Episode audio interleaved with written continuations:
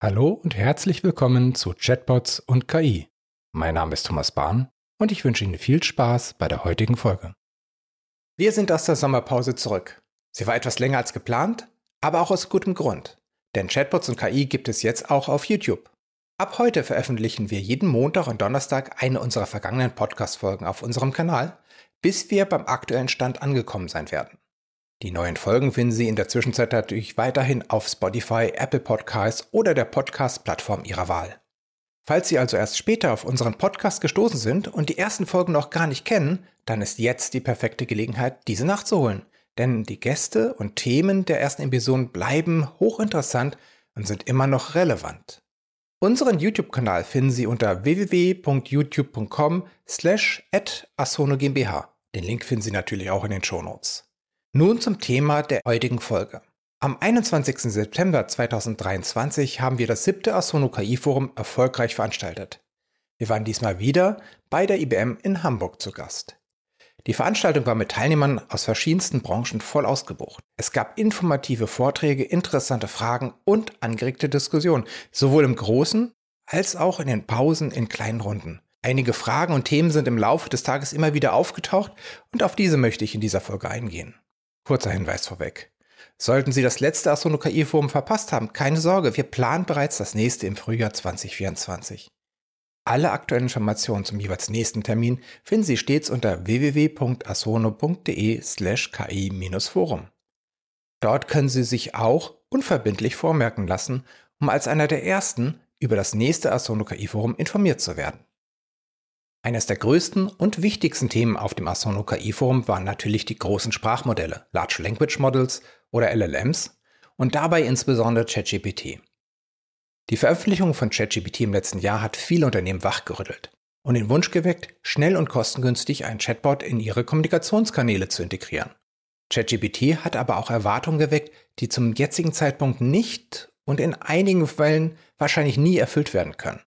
Damit sind wir auch schon bei der ersten Frage, an die sich die nächsten drei Fragen thematisch anschließen werden. Warum müssen Chatbots noch zeitaufwendig von Hand trainiert und verwaltet werden? Kann das nicht ChatGPT übernehmen? Warum ChatGPT nicht die Rolle eines KI-Chatbots übernehmen kann, habe ich schon oft erklärt. Zum Beispiel in der Folge 33, warum ChatGPT und Co. niemals Unternehmenschatbots ersetzen werden. Deshalb nur die Kurzfassung. ChatGPT und große Sprachmodelle im Allgemeinen werden nur sehr selten neu trainiert, weil das ein sehr kostenintensives und ressourcenintensives Vorgehen ist. Das heißt, der Abstand zwischen zwei Trainings ist typischerweise sehr, sehr groß. Und dann kennen Sie per se erstmal nur die Daten, die Sie in den Trainingsdaten hatten. Also alles, was zu diesem Zeitpunkt des Trainings verfügbar war. Alle Informationen, die danach entstanden sind, können Sie erstmal nicht kennen. Es gibt Lösungen über Retrieval Augmented Generation und Suchergebnisintegration über Plugins. Nichtsdestotrotz können die Modelle selber erst einmal nur das wiedergeben, was sie zum Zeitpunkt des Trainings gelesen haben. Große Sprachmodelle werden auch grundsätzlich nur trainiert auf öffentlich verfügbare Informationen, publizierte Bücher und, und ähnliches, was man im Internet finden kann. Das bedeutet, dass Sie die Informationen, die Sie bei sich im Unternehmen selber gespeichert haben, zum Beispiel über Ihre Kunden oder nicht öffentliche Informationen über Ihre Produkte, können Sie gar nicht kennen. ChatGPT basiert auf GPT und GPT ist im Kern eine Textweiterschreibemaschine. Das heißt, wenn Sie einen Auftrag geben an das Sprachmodell und Sie hatten nicht ausreichend Informationen in den Trainingsdaten über diese Aufgabe oder es sind wie gesagt neue Informationen, dann denkt sich ChatGPT etwas aus, und führt den eigentlichen Auftrag, den Text weiterzuschreiben, auf alle Fälle aus. Sie versteht nicht, ob oder ob nicht diese Informationen wahr sind, sondern sie schreibt einfach weiter. Über die großen Sprachmodelle haben sie nur eine geringe Kontrolle über die Sprache, die verwendet wird, oder die Abläufe, die vorgeschlagen werden. Wenn Sie zum Beispiel im Kundendienst hochoptimierte Abläufe haben, bestimmte Fragen in, an die Kunden in bestimmten Reihenfolgen stellen, weil sich herausgestellt hat, dass sie so am schnellsten zum Ziel kommen, kennt ChatGPT diese Abläufe, ihre internen Abläufe natürlich nicht und erzeugt Fragen in irgendeiner Reihenfolge, die hilfreich sein können, vielleicht aber auch nicht. Daneben kennt ChatGPT auch nicht die Regeln oder Regulatorik, die für Sie, für Ihren Markt eventuell gelten.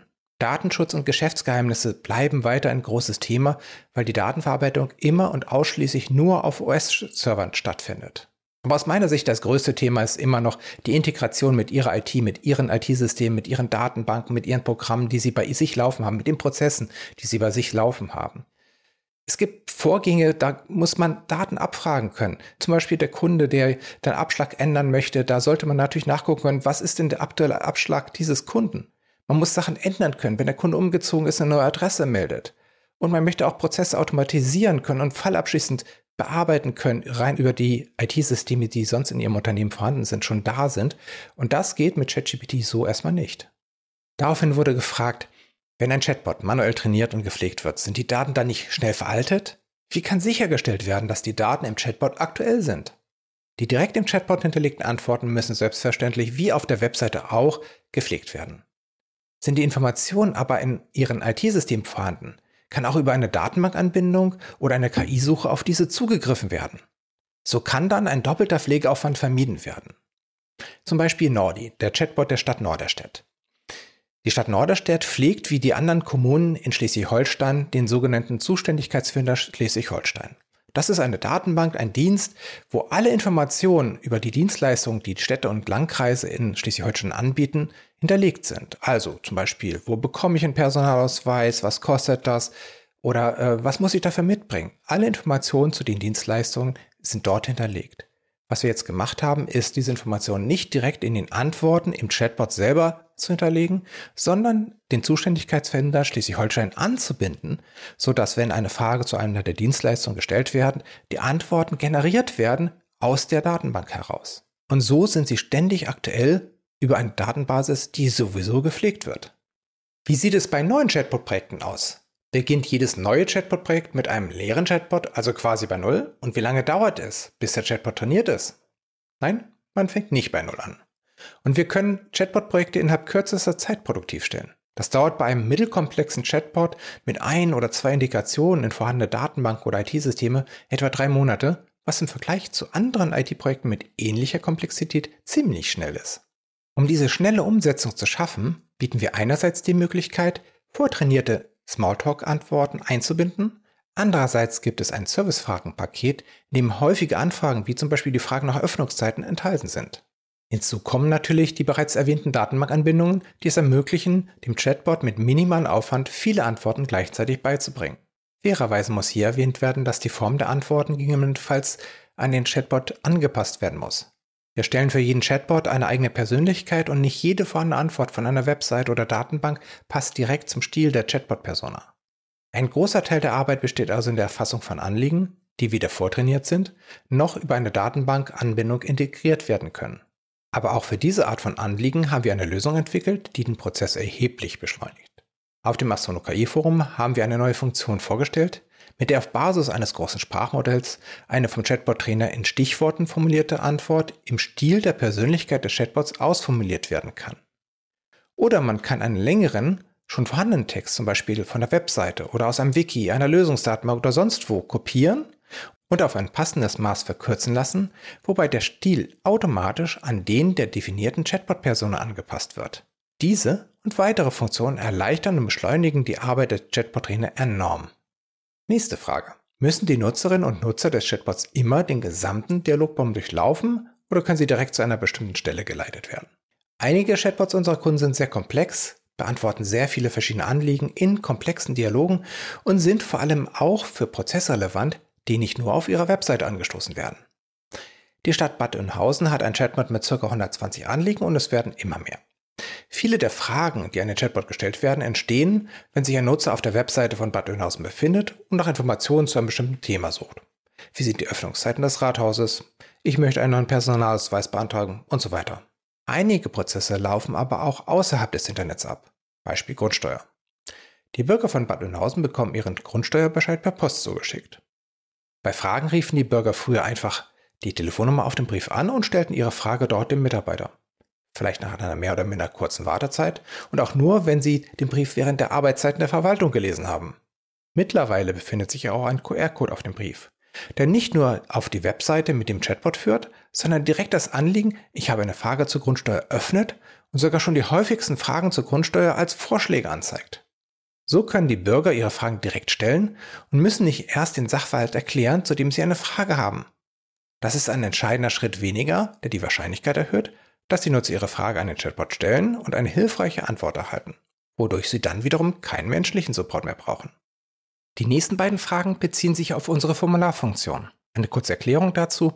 Wir haben eine Möglichkeit geschaffen, im Chatverlauf, im Chat selber, in dem Chatfenster auch ein kleines Formular darzustellen. Das kann zum Beispiel eingesetzt werden, um Benutzernamen und Passwort abzufragen. Oder ein kleines Kontaktformular oder einen komplexen Beratungsprozess, wo sehr viele Informationen abgefragt werden müssen, wo aber sehr viele Vorgaben eigentlich schon erfüllt werden müssen, wo Daten validiert werden müssen, wo man nur noch Auswahl treffen können soll. Und dafür eignet sich die Formularfunktion ziemlich gut. Die Frage, warum sollte ich Formulare im Chatbot abbilden und welcher Aufwand ist damit verbunden? Formulare bieten sich manchmal an, wenn es darum geht, gezielt bestimmte Daten zu erfassen, wo der Benutzer relativ wenig Auswahlmöglichkeiten hat und sie sind dann einfach kürzer, prägnanter und von der Benutzbarkeit vielleicht tatsächlich besser als eine reine Folge von Fragen, die der Chatbot stellt und die man dann in der Reihenfolge auch beantworten sollte. Ich hatte eben schon erwähnt, ein Vertriebsberatungs-Chatbot wir haben einen umgesetzt, da werden nacheinander 19 Fragen im Prinzip gestellt. Und in den meisten Fragen gibt es einfach nur geschlossene Auswahlmöglichkeiten, zum Beispiel welche Standards erfüllt werden sollen, wie viele Löcher man braucht, welche Durchmesser sie haben müssen und so weiter. Und ein Dialog, ein reiner Dialog, wo 19 Fragen nacheinander beantwortet werden und man dann trotzdem immer nur gezielte Auswahlen treffen kann, das fühlt sich ein bisschen komisch an. Und da bietet sich zum Beispiel ein Formular an. Der Aufwand ist individuell und natürlich von Formular zu Formular unterschiedlich. Ein einfaches Kontaktformular kann jeder in wenigen Minuten im Dashboard selber erstellen. So komplexe Prozesse benötigen mehr Zeit. Mit unserem umfangreichen Formulareditor ist es aber möglich, nahezu jede Art von Formular umzusetzen. Standardmäßig werden die Daten per E-Mail verschickt. Wir können natürlich aber auch Programmierschnittstellen anbinden, sodass die Daten direkt an der richtigen Stelle landen, also zum Beispiel im Ticketsystem, in einer Datenbank oder im Bestellsystem. Eine Folgefrage war dann, soll die Formulare, die bereits auf der Webseite vorhanden sind, auch im Chatbot abbilden?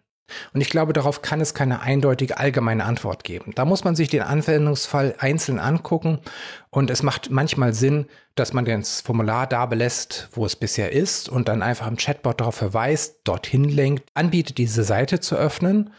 Äh, es kann sein, dass es Sinn macht, dass man beides anbietet, je nachdem, wie der Benutzer quasi reingekommen ist, dass er dann im direkten Verlauf genau da, wo er sich befindet, diese Formular ausfüllen kann. Oder man kann es auch so machen, dass man das Formular, was bisher auf der Webseite ist, ablöst durch das im Chatbot. Die Stadtbahn Nordhausen zum Beispiel hat sich entschieden, dass sie die Anmeldung zur Hundesteuer in Zukunft ausschließlich über den Chat anbieten möchte, obwohl sie bisher das Ganze auf einem Formularserver auf der Webseite hatte, in einem Bürgerportal quasi integriert war.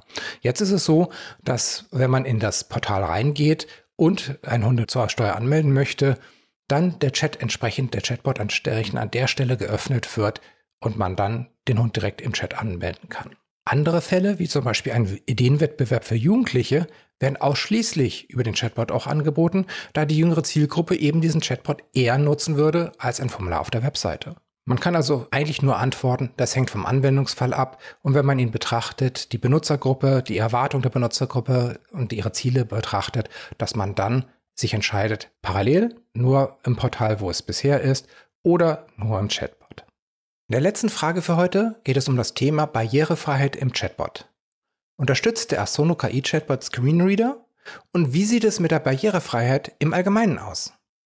Die kurze Antwort? Ja, wir testen regelmäßig die gängigsten Screenreader für macOS, Windows, Android, iOS und stellen sicher, dass unsere Chatbots mit Screenreadern verwendet werden können.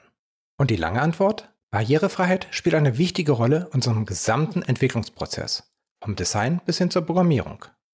Wir testen regelmäßig alle Funktionen des Chatbots und sind davon überzeugt, dass ein barrierefreier Chatbot nicht nur für Menschen mit Behinderungen essentiell ist, sondern dass alle Nutzerinnen und Nutzer von einer barrierefreien Benutzerschnittstelle und einer barrierefreien Benutzererfahrung profitieren können. Deshalb holen wir uns regelmäßig Feedback von einer externen Prüfstelle, die unsere Chatbots auf die Einhaltung der BITV 2.0 prüft und wir haben unsere Lösung zertifizieren lassen. Was die Barrierefreiheit im Allgemeinen betrifft, so setzen wir neben der Screenreader-Zugänglichkeit auch auf weitere Maßnahmen, wie zum Beispiel eine angemessene Größe und Kontrast der Schrift für Situationen mit Sehbehinderung Außerdem ermöglichen wir die vollständige Navigation des Chatbots über die Tastatur und unterstützen alternative Eingabegeräte. Wir werden in naher Zukunft eine komplette Folge zu diesem Thema veröffentlichen. Wenn Sie Fragen haben zum Thema Barrierefreiheit im Chatbot und sie zwischenzeitlich beantwortet haben möchten, senden Sie uns einfach eine E-Mail an podcast.asono.de. Das waren die häufigsten Fragen und Themen vom Asono KI Forum 2023 in Hamburg. Zur Erinnerung, das nächste Asono KI Forum findet im Frühjahr 2024 statt. Wenn Sie zu den ersten gehören möchten, die davon erfahren, gehen Sie auf www.asono.de slash ki-forum. Dort können Sie sich informieren und unverbindlich vormerken lassen. Alle E-Mail-Adressen und Links finden Sie natürlich wie immer in den Shownotes. Das war Chatbots und KI. Wenn Sie in Zukunft keine Folge verpassen möchten, dann abonnieren Sie Chatbots und KI auf der Podcast-Plattform Ihrer Wahl. Der Podcast wird präsentiert von Asono.